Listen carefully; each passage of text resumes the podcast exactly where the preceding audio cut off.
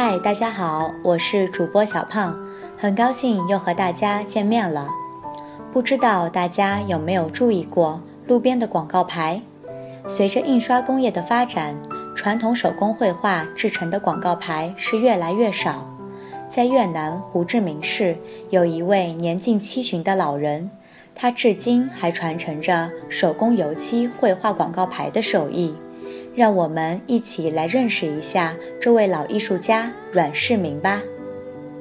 Hơn 30 năm làm nghề vẽ bằng thiều, vẽ quảng cáo bằng sơn dầu, ông Nguyễn Thái Minh với nghệ danh Khoại Minh Phương là người hiếm hoi ở Sài Gòn, cùng gìn giữ nghề vẽ quảng cáo cũ qua những nét vẽ đại hoa.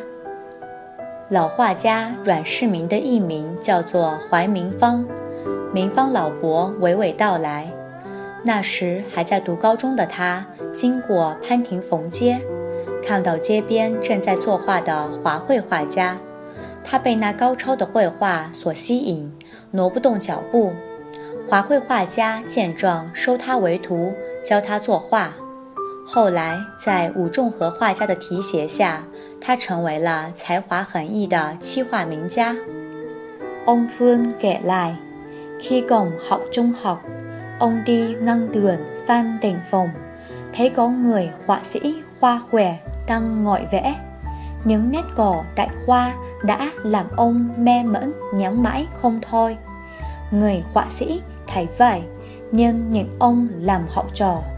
Vậy sao ông được họa sĩ Vũ Trùng Hợp là em kết nhã với ba của ông hướng dẫn thêm giúp ông trở thành một họa sĩ 深造代花。明芳老伯说，数年前，在广告印刷技术还不像现在这么成熟的时候，有许多客人找上门来，找我画杂货店的广告牌、公司标志、粉店招牌等等。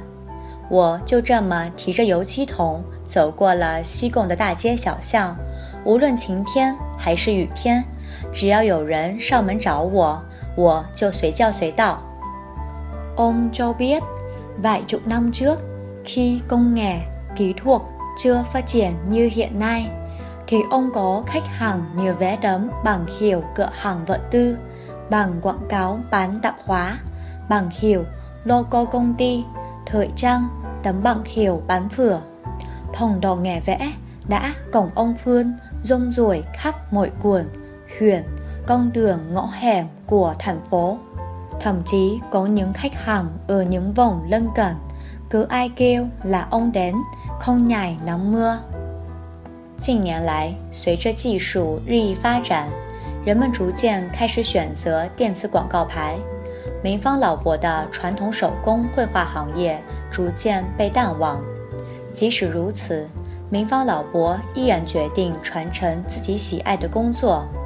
大多数找明芳老伯画广告牌的客户，都是仰慕他高超醇厚的绘画手艺，同时也是对老艺术家传承手艺的尊重。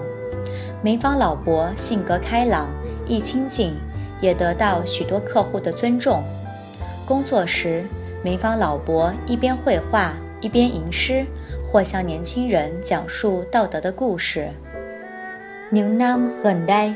Khi công nghệ phát triển, nhiều người chuyển sang dùng bằng hiệu điện tử, thì nghệ vẽ của ông ít nhiều bị lãng quên. Thấy như ông vẫn quyết tâm gìn giữ công việc yêu thích của mình. Đa phần, khách hàng nhờ ông Phương vẽ bằng hiểu bây giờ là những người ngưỡng mộ những nét vẽ tại khoa mà mộng mạc chân phương của người họa sĩ. Hoặc họ muốn đạo sử khác biệt chân tấm biển hiểu khác với số đông. Mà khác, nhiều người nhiều ông vẽ bởi người đa quý trổm một người đang gìn giữ một nghề xưa cũ. Người đa cống quý ông ở tính gác vui vẻ, thân thiện của người họa sĩ già.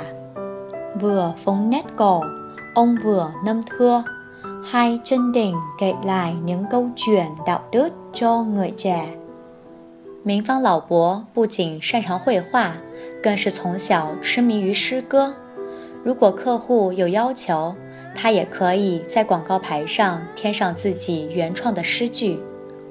Ông Phương cho biết, ngoài vẽ thì làm thơ cũng là một đam mê từ nhỏ của ông.